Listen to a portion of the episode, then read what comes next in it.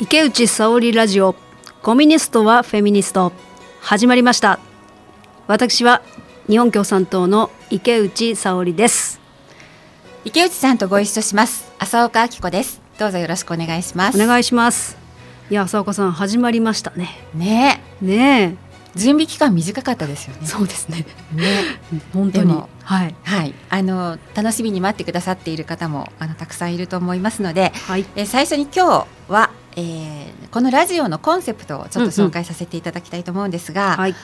え共産党はあの昨年の、うん。えー、綱領改定で、はい。ジェンダー平等社会の実現を掲げました。そう。ね。ちょっと衝撃でした衝よね。撃ですよね、はい。でまあそれから1年やってきたわけですがはい。まだまだ見ていただいていない面がうん。たくさんあるかなっていうふうに思うんですよね。はいでそのあたりの、えーうん。もっと多面的な魅力ですとか、うんうん。共産党の裾野の広さを伝えられる番組にはい。したいなっていうふうに、いや待ってました。はい、はい。まずね、うん。あのとっても魅力的な女性議員、候補者党員の皆さんっはい。てたくさんいるそうなんんですすよ。ね。はい。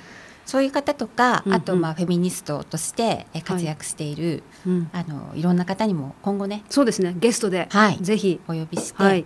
来ていただけたらと思ってますそれを、えー難しくなく。そうですね。うん。楽しく。楽しく。はい。政治のこと、ジェンダーのこと、うん。フェミのこと、うん。そして共産党のことをいいですね。伝える番組にしていきたいなと。はい。はい、そんなことで、えー始めたいと思いますが、うんうん。ところでですね、はい。またまたね。自民党がもうね。やってくれました。はい。あの森発言ね、あのうん。オリンピック問題でありましたけれども、うんうんそれに続いてまた実はその裏ではい。うごめいていることがあって、うんうん。え丸川珠代さん、はい。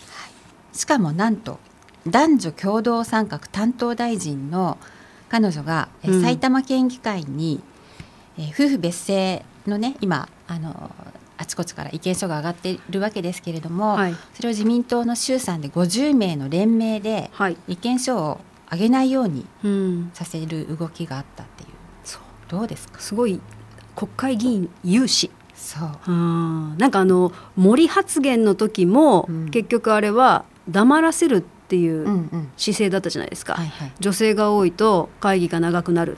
つまりそれは女は黙っとれというメッセージだった。うん。いや本当自民党って、うん。あの一貫してるなと。そうですね。今回も結局異論を唱えるなと、うん。黙っとれという意思表明だと思うんでうん、ある意味一貫してる。もう本当終わらせないといけないなって。そうですよね。ね。しかもこの問題今ねあのうん。多くの人たちが声を上げ始めて、はい。それがもちろんそのいろんな地方議会での意見書につながっているわけでしょ、うん。それをね国会議員が連名しかも男女共同参画大担当大臣。大臣が、すごいですよね、えー意見書に反対とかよく言えるよなと思いますよね。本当にね地方分権とは何だっていうだしいろんな意見から学んで、うん。そして政治をみんなの居場所にしていくっていうのが、当然のそう。あの議員の姿勢だと思うんですけどね。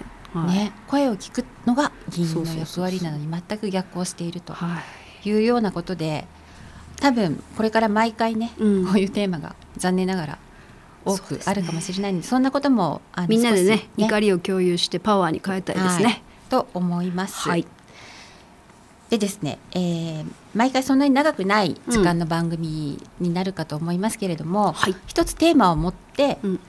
お話を進めていきたいなっていうふうに思うわけですがはい、今日は第1回目で、うんうん。えー先ほど池内さんから紹介があったようにこのラジオのテーマが「コミュニストはフェミニスト」っていうことでですね、うん。あの攻めてる 攻めてる。攻めてる攻めてる。はい、ね。そう。そうなんですよ。流行らせたい。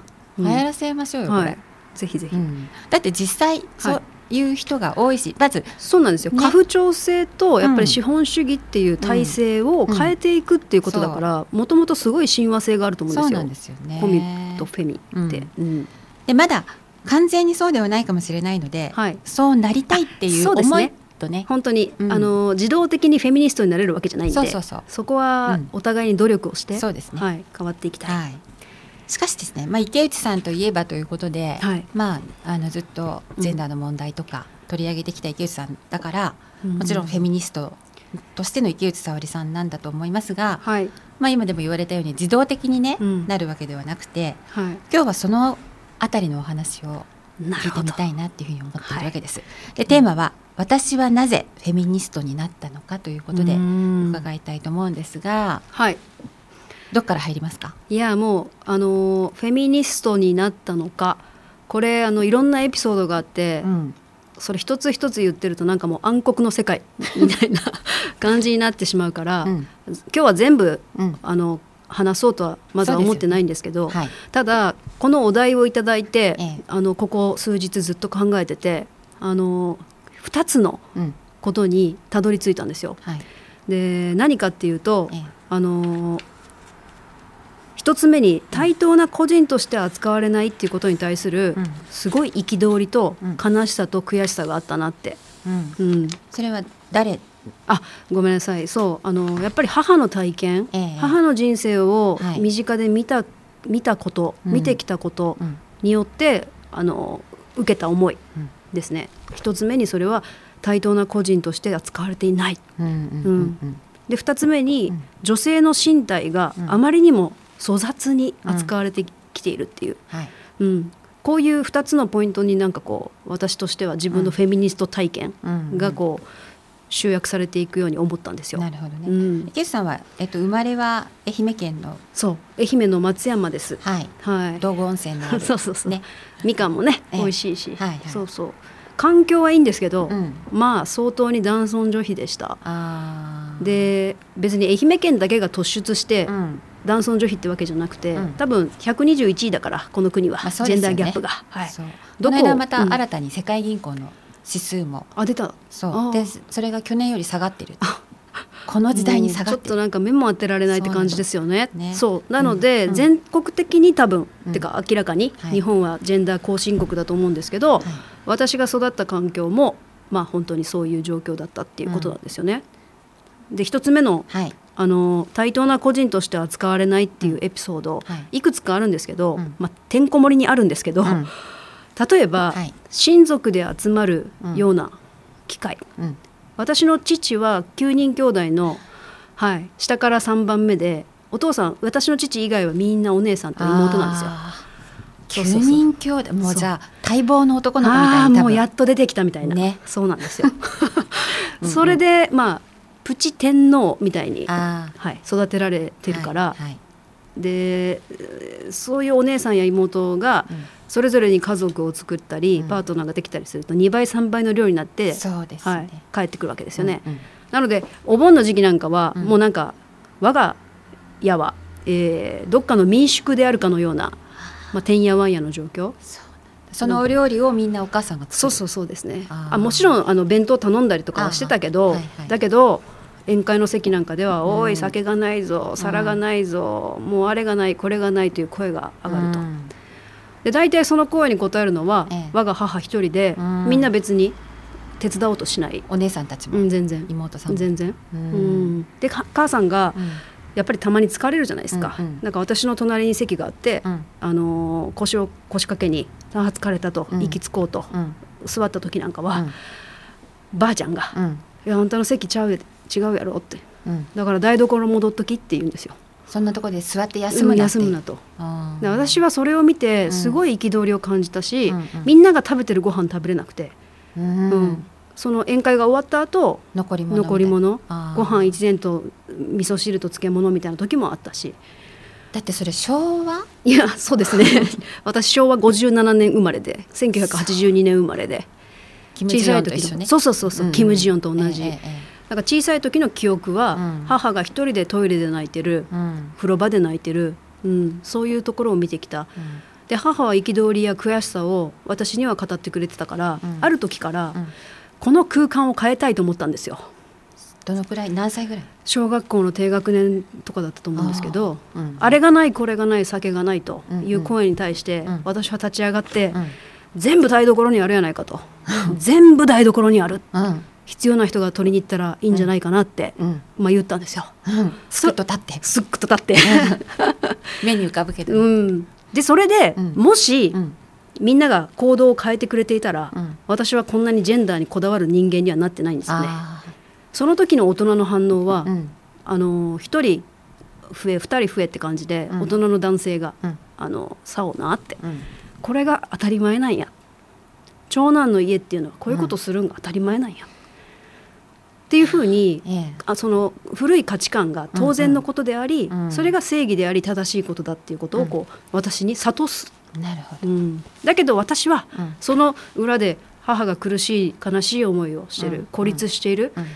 という事実を知っていたから、うん。絶対に引かなかった。うーん。だから大事なのはやっぱうんりその空間がみんなの居場所になるために、うん。みんなが協力をしてうん。行動を変えていく、はい、指摘に耳を傾けて、うんということが私はそあの,、うん。あの瞬間求められていた大人たちのうん。実は態度だったと思ってるんですよ。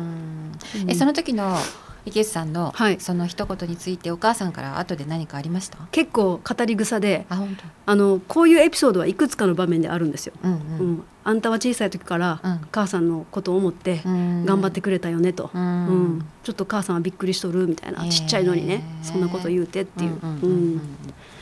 私本人はあんまり自分のリアルなうん。体験としては覚えてなくて、はい、お母さんからそう、んん。お母さんから言われてあんたあの時こうしてくれたよ、え。ーみたいな、うん、まあ、それはでもお母さんにとってはもう本当に圧倒的なね、まあ、一人しかいないとしても、ものすごく大きな味方であり孤立はしてなかったとは思う、ん。そうですね。それと、うん。もう一つうん。エピソードがあって、うん。いりこ事件って名前つけてるんですけど。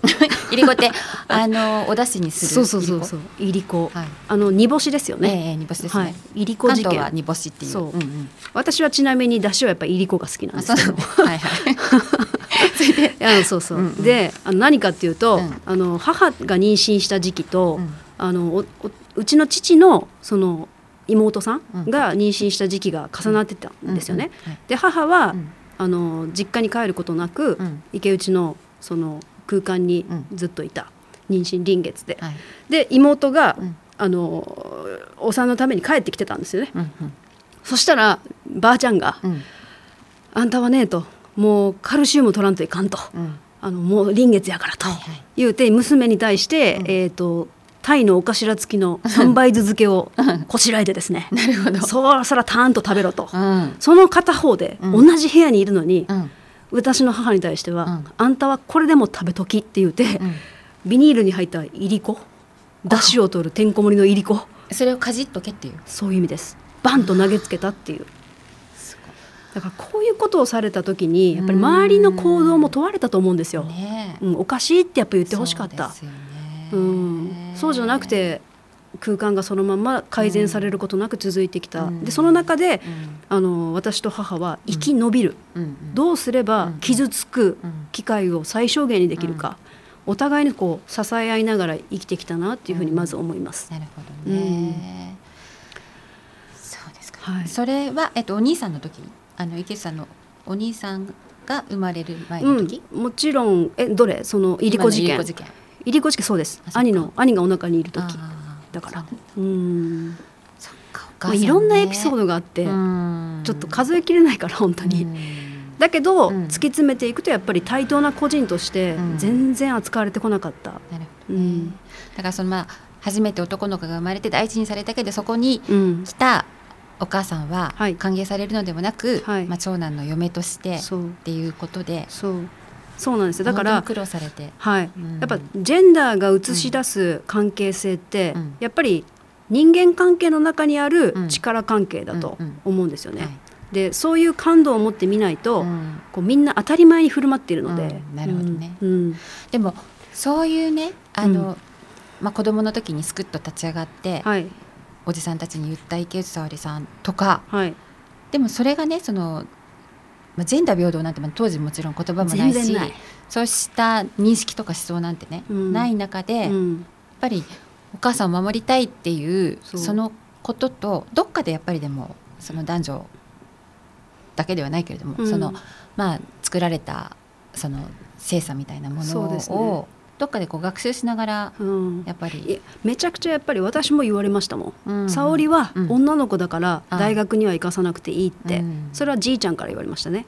で母はうん。実はそういう風な反応になることはもう予想の範囲な、うんなだだったから、うんうん。母だけがうん。努力して、うん。いや沙織を、うん。あの大学に出したいってうん。いう風に言ってくれたのは、うん。我が母だけだったんですよ。うん。で大体そのじゃあ学費どうするのとかうんうんうん。いう話になる、うんそれは全部母が貯金をしてくれて。あ母の、まあ、積み立てたお金で私はまず大学に行かせてもらうことができたっていう。ね。だからあらゆる飲酒の鎖からうん。母一人が傘になってうん。私を守ってくれた、うんうん。それは同時に母が諦めてきたさまざまなものであり、ある意味期待を、そうですね。うん、重くはもうあったんですけど、うんうんうん。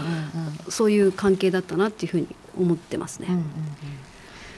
それで、はい、で2つ目に、はい、さっき言ってた女性身体？そう、うん。女性の体っていうのがあまりにも粗雑に扱われてるっていうことも、うん。母の人生の流れの中でうん。私は考えたことで、うん。あのちょっとこうねあ今まで生理の話とか、うん。出産にまつわる話っていうのは、うん。結構日本社会タブーにされてきたと思うんだけど、うんでもあえて私はうん。声を大にして言いたいのは、そこにも痛みがうん。本当にあのうっせきしているってことなんですよ。うんうん。で、えーさっきも言ったように、うん。いろんなハラスメントうんを受けてきてるから、私のお母さんは、うん。なかなか夜もすんなり寝つけなかったりとか、うん。ストレスを感じちゃって、うん。その生理がうん。不順になったんですよね。うん。なので数ヶ月に1回ドカンと来てああそれは大変だと思う。そう。そのたんびに寝込んだんです。うん、お母さんだから池内さんちは自営のそうです。商売やってたでしょ、はいそうで一緒にお母さんも仕事してうんうん。たわけですそう。よね。だからその期間はもう働けなくなって、うん。あの1週間10日うん。寝込むんだけど、うん。もう本当に青白い顔今でも覚えてます、うん。青白い顔で、うん。で母が何か要望があった時にうん。声が聞こえるように、うん。母のし寝てる部屋を少しうん。戸を開けとくんです、うん。そうすると「沙織と、うんトイレ行きたいんやけど」って言う言うわけですよ、うんそれを聞いた私がうん。母に付き添って、まあ、トイレにうん。連れて行くと。もう日頃どれだけ働いても誰からも評価もされんと、うん。で体壊してもうん。誰もケアをしない、うん。私だだけ、うん、その記憶ってすごい残ってますね、あうん。女性性がやっぱり守られない、ーううんん。というのと、うんもう一つはやっぱり出産にまつわるいろんな出来事で、うん。あの走破うんってあるじゃないですか、中絶のそうそうそう方法の。なかなか子供がお腹で育たなかったりすると、ええうんうんうん。そう走破するわけだけど、うんうん。母はやっぱり自分の体験として、うん。まあ、後日談としてうん。どんだけうん。痛かったか、心身ともに傷ついたかって話をうん。私によく語って聞かせました。うん。うんで同時にすごいこれもないだろうと思うんですけど、うん。こう産めなかった母を責めるんですよ周りは、ああそうなんだ。うん、それもすごい辛かったって。うん。でそういう話はうん。池内さんが大人になってからそれとも子供比較的一緒に住んでいたうん、時にも聞かされてた話そうでしたね。うん。あのえー、といろいろ入り乱れてはいるけど、うん。例えばその出産にまつわることなんかは、うん。私がある程度大きくなってから聞いてますけど、うん。あのーそのそれ以外のっていうか、うん。日常のいろんな苦しい思いなんかは、うん。夜通しよく聞かされましたね。ううん。んそうですね。そうですか、うん、それででもまあお母さんに背中を押されて、うん。まあ、池内さんも頑張って東京の大学に来るわけですよね。そうなんですよね。ででそこでまうたん。大きな出会いがそうそう。あったそう。あのー大学に来るまでは、うん。私ジェンダーのこととか全然分かんなかったんですよ。うん。でなんでこんなに苦しいのか、うんうん。なんで母はこんなに浮かばれないのか、うん。そして母の女性性があれほどまでに軽んじられてるってことは、うん。私も同じ属性女として生まれてるから、うんうん。あ自分も将来こういう扱いを受けるのだという、ん。かなり諦め感を思春期の時にはもうてんこ盛りで、あそうかじゃあ女性で生きているということを、うん、あまり肯定できないで全然できなかったですね。辛いっていう。お母さんのそはい。の姿を見ていくな、うんる中で、そう。うん。たとえ進学しても、うん。自分の女性性もこのように傷つけられるような社会なのであろうと、なるほど、蔑みながら、まあ、選択肢を奪う、うん。うん、そういう世の中なんだなってことは、うん。明確な言葉としては自覚してなかったけど、うん。まあ、気持ちの中ですごい諦め感があったんですよね。でそそこにあの全く違う物差しをくれたのが、うん。やっぱりジェンダーの視点だった。うん。うん。大学に進学してうん。出会ったのが、うん。あの共産党の仲間たちなんですけど、うん。これはら次の回に、ね次の回、うんまあコミュニストのテーマでやろうかなって思ってるけど、その活動してるメンバーがやっぱジェンダーに熱くてうん。教えてくれたんですようね。ん。その中でこう、はい。まあいろいろ池さん自身が学ぶ中ではい。そのそれまでのお母さんとのことも、うん。まあ、相対化するようになったり、あとあれですよね、ふるさとからうん。物理的距離ができたのはうん。すごい良かったと思います。あー。自分の人生をしっかり考える時間ができた。えええ。やっぱりそのうんふるさとにいる時間というのは、うん。母と一緒にうん。どう生き延びるのかっていうことに多くの自分の時間を費やしてたけど、うん。ある意味多分母はそれをさせたかったんじゃないですかね。あうん。ー離れて、うん。沙織の人生を生きてはい、行けと。ほしいっていう。うんうんうんそれで、うん。ただ私としては今今でこそなんかジェンダージェンダー 言うてますけど、まあといえばみたいなね。それはやっぱりかなりの執念があるから言ってるわけなんですけど、はいななジェンダージェンダー言う言うてますけど、うん。しかしあの最初からそんなこと全然なくて、あのできればうん。関わりたくない課題ではあったことは事実で、まあ辛い記憶とともにね。そう。針のむしろだし、うん。一言言って10届く社会なら別ですよ、はい、だけど反発の方が大きいことは、もうあ簡単によ想像ができる、だけどなんでこんなにこだわるのかって言った時にやっぱり自分が自分であると。自分の人生を生きたいと。過不調性、うん。こんなものが私の人格にちょっとでも影響してると思ったらいま、未だに嫌になりますね、ぶち壊したくなもうる。全部をそぎ落としたい、いや本当にね。うん、デトックス、そうですよね、うん。さっき最初のねその丸川珠代さんの話で出た、はい、夫婦別姓問題も、うん。そこからまだ解放されてないことの一つですしね。そうですね。私たちもまだその中にいかに縛られているかっていう本当になんかこの日本社会、うん。過去が前に進むなと呪ってくる感じ、うん、そうですよね。そう。だかうん。あのジェンダーについてはやっぱり学べば学ぶほど、うん。学生の頃の記憶としては本を投げつけてましたね、うん。だって母の人生を否定されているような気がしたし、うん、そういうところから一歩一歩前に進めたのは仲間がいた。うんうん。一緒に考えてくれた、うん。それこそやっぱりシスターフットの力は大きかったと思いうま。そですすね、ううん。ん、それとはい。もう一つ。そう。やっぱり。そうなんですよ。もう一つ。はい、うん。あの女性身体に対する暴力っていう点では、うん。あの大学生の時に慰安婦問題についてうん。しっかり学んだっていう経験はかなり大きくて、うん。あのキム・ハクスンさんが告発したのが91年、そうですね。で河野談話が93年、うん。で96年頃から教科書にうん。記載されたんですよね、そうですね。慰安婦問題が。うん。で私96年前後って中学生なんですよ。あうん、で中学校の教科書にはやっぱりうん。記載されてて、載っててそうそうそう、だから先生の意欲がどうであれ、うん。教科書読めば学べたんですよね。そう。いう意味でやっぱり教科書重要ですよね、めちゃくちゃ大事ですよね。本当にそうだとそう。うん。でなのでその日本の許し許されない戦争犯罪であるということをうん。なんとなくは知ってたから、うん。今じはあの自民党なんかのうん。政治家、維新の会もそうだけど、好き放題言うじゃないですか慰安婦問題について。うん。それに対杉田水脈とかね。そうそう。そういう政治家の暴走に対して、うん。それはおかしいって思える、そういう感覚はうん。やっぱり学校教育の中で、ね。うん、もらってたことは貴重な世代なんじゃないかなって、ええ。ただうん中身をよく学んだのは、うん。やっぱり大学に行って、偶然、うん。吉見義明先生の講義を受けた、まさにこの問題についてのね、はい、第一人者ですよね、うん。それですごく衝撃で、うん。あのーあれはやっぱり戦時性暴力、うん。戦争中のやっぱり問題ですよね、うんうん。しかし同時にあの慰安婦制度というシステムを、うん。こう日本の社会やセアジアうん。東南アジアに大きく減少させた背景は、うん。やっぱり日本の中の価値観の問題あったと思うんですよ。そうですね。約340年続いた交渉制度,、うん。はい、こういうやっぱり女性身体をうん。物のように消費して恥じない、うん。うん、こういう歴史がやっぱりうん。戦争にもああいう暴力性を帯びてうん。減少したのであろうと。だからあのこの交渉制度って日本では、うん。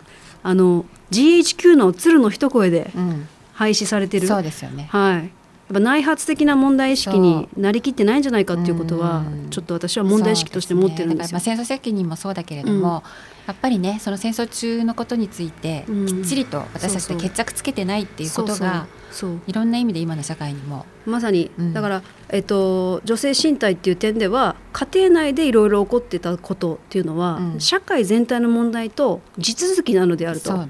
いうことをうん。かなり学生の頃にうん学んで衝撃を受けました。なるほどね、はい。そういったさまざまなことが、うん。まあ、今の池内沙織そうですね。をはい形作って、私がフェミニストを自認するようになるうん背景には、こういうさまざまな出会いと学びがあったかなと。なるほどね、うん。よくあのねいろいろ普段も話している中ではい。聞いてはきましたけれども、はい。改めてこうまとめて聞くとうん。その愛媛松山でのお母さんの経験と、うん。その大学の学びとその後ね今もいろいろ出会っている女性たちのことがそう。非常につながって今の本当に浅岡さんにもうん。ものすごくたくさんの話を私は聞いてもらって、そのことによって癒された面もたくさんあるし。いやいや。で、ね、いい仲間に本当に巡り会えたっていうことが、こう経験を前向きなエネルギーに変えるすごく大きな力になったと思うんですよ。う。んところで、うんはい。そう浅岡さんのフフェミニズム体験聞いてみたいとも思うんですけど。えっと、うん。まあ短くねあんまり。今池内さんのたっぷりいやいやぜひ。聞かせてもらって本当はそれでだけど、まあ、ちょっと私もね、うん。一緒に番組を進めさせてもらうしかもこのテーマでのラジオでご一緒するということであれば、うん。少しだけお話しすると、はい。まあ、私は群馬県の高崎の生まれで、あ、廃止運動が一番早かったのの。は群馬ですよね。ね、だからすげえな。あの保守権でありながら、うん。ね、あのうん。廃止運動を進んでたのそうだったり、まあ、あとカカア殿下とカラッカ勢って言ってなんか女性強いとかねそういうのもあるんですけど、まあ、それはちょっと置いといて、うんあのー私の両親は、はい。まあ、教員で同じ仕事をしていたっていうこともあって、うん。我が家ではあの他のお友達の家と比べたらもう圧倒的に比較にならないほど父親がよく家事をする人で私はそれが当然だというふうにもはあ。やや思っていたのとあとだから他のお友達のお父さんが何も知ってないのを知っていたので自分の父親は偉いなっていうふうに思っていたのね。うんしかし同じ職業であるのにもかかわらずそれでもやっぱり母親の方が圧倒的にうん。していたことは多くて。でまあ父親はいろいろ組合活動だったり何だったりで外に出ていることも多かったんだけど、はい。でもその母親だっていろんなことがもっとやりたいのに、うんうん。やっぱり子育てそれからあの祖母も一緒にいたりしたこともあったりね、うん。で他の家事全般はやっぱり同じ職業でありながらよくやる父親でありながら対等ではなかったんですよね。それを母親はあのより対等により平等にっていうことをすごく求めていた人だったんです。えーすごいですね。で子供の頃はうん。まあなんだかあのなかなか手厳しい母親だなと思っていたんだけれども。でも振り返ってみるとその母親は、はい。まあ、さっき戦争の話も出たけど、うん。あの戦争中に父親を亡くして、うんで自分の母親だから私の祖母は、うんうん。住み込みで働きに行っていたこともあったのでほう。本当に子どもの頃から生活も含めてかなりこう、まあ、自立せざるを得なかったし、貧困の中で苦労してきた人なのね。うん。でそういう中でねあのやっぱり女性の自立っていうことにものすごくまあいろいろ学ぶ中ででしょうけど関心が高かった人でへあのそんな影響を、まあ、受けーてたこともあってだから私も案外あの、まあ、昔から、まあ、気は強かったしわきまえない。そうわきまえない。だったんだけど、わきまえない。はい。そう。でも家庭の中でその、まあ、うん男女が平等であるということとか役割分担っていうのはねはい。あのそういうものだと思ってきて生きてきたうん。っていうことがまず一つはうん。あの今につながってるかなっていうこととで学生時代までは、はい。まあ、のんきだったと思うんだけどもそんなに女であるということについてうん。あのものすごく辛かった経験とか、まあ、忘れてるのかもしれないんだけれども、そんなにないんですよね。なるほど。まあうん。多分のんきなんだと思う。なんだけれども働き始めたらうん。やっぱり一気に自分が女であったということが突きつけられる突きつけられたんですよね。うん。であのまあ最初出版社にいてうん。会社はすごくいい会社で、うんうん。それでもまあ男性ばっかりだったけれども、うん。しかしまあ一歩外に出た時にあの、うん。すごくまあもちろんセクハラだったり、うん。まあ、男性優位社会であったり、まあ、ホモソーシャル社会であるっていうことを、うんうん。がもう日々感じるようなことがあって息苦しい。息苦しくなったんですよね、それまでなかったから余計にそのことにあの息苦しさを感じて、まあ、だんだんその、まあ、女性の自立とか、うんうん。あのフェミニズムとかいうことに関心を持ち始めて、まあ、当時上野千鶴子さんの本とか、まあ、はい作家の落合恵子さんとか大好きで、まあ、そういう本を読み漁った時代があってでだんだんその知識としてもそのフェミニズムとかね女性の自立っていうことについて、私自身があの学ぶ中でやっぱりこの作られてきたその女性差別の構造とか、うん。うん。まあ、女性差別のみならずですけれども、まあ、日本社会の中にあるさまざまな差別構造みたいなものが、に気づくようになってやっぱりなんとかこれを変えたいっていうふうに思ってきたっていうことかなって。まああのざっくり言うと、うん。その2つかな。うん。それとやっぱり最近は、まあ、さっき池内さんも言ってくれたけど、まあ、池内さんはじめ今ねあの、まあ、戦ってるうん。女性たちに励まされたりはい。することで、いやだからすごいですよね、うん。あのさっきあの交渉性をどこまで反省して今があるのかっていうふうに、やっぱり黙らせてきてるじゃないですか、女性の声を、うんうん。で聞いてきてない聞こうともしてない、うん。そういう社会の中で私はフラワーデモが、うん。あのそう、うんあんな風にこそう。う全国に広がってうん。るしかもあなたの声を聞くよ。信じるよ。うん。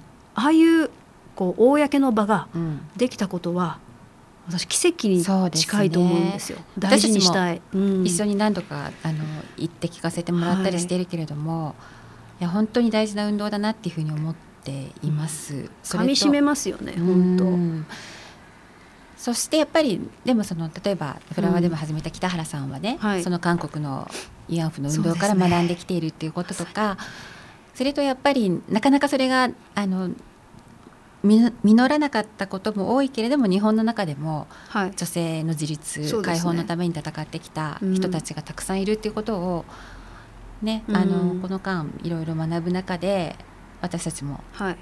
それにそこから学びながらさらにね変えていきたいなっていうふうに、なんかこうやっぱり希望と同時に悲しいなと思うのは、あの日本人で慰安婦を強いられた女性たちの実名の告白がうん。ないじゃないですか、そうですね。はい、そこはやっぱりそういう黙らせる社会うをん。私たちは作ってきたしでそれを突破しないといけないって本当に強く思います。本それが最初のさっきの森とかうん。丸川さんとかね、みんな同じですもんね。そう恫喝する政治はもういらないですよ。うん。うん。でもこのことが今ねかつてだったらもっとスルーされたかもしれないのに、確かに。これだけ社会問題にもなり、うん。まあ、SNS の世界ができたということもあるけれども、多くの女性たちが声を上げて、うん。ね、実際森を更迭させたっていうこともある重要なね。そうですよね、うん。公的文脈の人物で、うん。性差別発言でその辞職その職を辞さなければならなかったっていうのは初めてなんじゃないですか？ここ最近で言うと。ん。多分そうなんじゃないかうん。な。あの人は現職の国会議員ではないけど、うん。でも公的立場の人物じゃないですか。しかもこのオリンピックのね、うん、会長なんていう大きなそうそう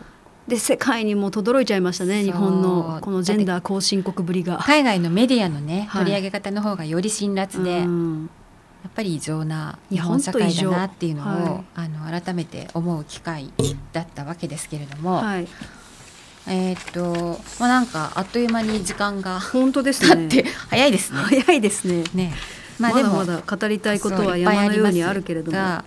ただ、まあ、これから、うんあの月に2回のペースで、各週の土曜日のはい。夜9時からっていうことをうん。基本に番組進めていきたいので、はい、おいおいいろんなところでうん。またこの話はね,、そうですね。ね。それとゲストに来てもらう方にもはい、この話はなぜフェミニストになったんですかっていうのを聞こうみたいな。毎回聞くんです。うん。なぜ自分はフェミニストになったか。でまた共産党の活動家の場合は、うん。じゃあなんでコミュニストになったのか。はい。はい、本当はそれで30分終わりそうだけどねまあ、だけどそれは必ず、うん。あの短くでも聞かせてもらうということなのでテーマにしていきたいなって。でその話を聞く中で改めてもう少し池内さんだったり私のいろんなことも、あのお伝えできればなっていうふうに思っています。はい。ということでですね1回目ですが、はい。はい。えーっと次回の前に皆さんにお願いしたいことがあってはい。え今日はこの1回目ということでまあ、突然始めたわけですけれどもうん。次回からは、えー、と視聴者の皆さんからの質問とか、えー感想とかご意見とかを紹介するコーナーも。オっぽい。そうそう。ラジオ。すごい。そうなんですよ。それを、うんまあ、ラジオ世代のそうそう、うん。私としてはぜひやりたかったんですがああ。そんなこともやってみたいなと思っています。やってみたい。はい。いっぱい寄せてください皆さん。ね。うん。で、えー、とメールアドレスに送ってほしいんですけれども、はい。えー、と池内さんの事務所のメールアドレスに送ってほしいんですが、はい。えー、とポッドキャスト、うん。これを聞いてくださるポッドキャストとかあとこれ、えー動画もはい YouTube で,、でね。うん、配信するんですけど、はい。そこにメールアドレスを表記させていただくのでえーそれ宛てにぜひいろんなご意見をお寄せいただければ次回からあのご紹介させていただいて双方向のものにしていきたいなっていうふうに、えー思っています。それででだから次回は隔週なので3月13日はい。土曜日。の9時から。はい。でテーマはさっきちょっと池内さんが言われましたが次は「私はなぜコミュニストになったのか」はいこれもな話し始めると長いんですけどね。長いですよね。やっぱりね。ううん。んだけど大事な私のターニングポイントではあったしはい。はい。またお付き合いいただけたらと思っねてます。はい、はい。じゃあ今日はこんなところで最初なのでそうですね。いやなんか楽しかったですね。楽しかったですね。あっという間ですすよね。本当に。普段のおしゃべりとあんまり変わらなくなっちゃったけど。確かにねはい。うん。じゃはい、じゃあ皆さん今日はお付き合いいただきましてありがとうございました。あありがとうございました。池内沙織ラジオコミュニストはフェミニスト。第1回放送終わりたいと思います。それでは皆さんありがとうございました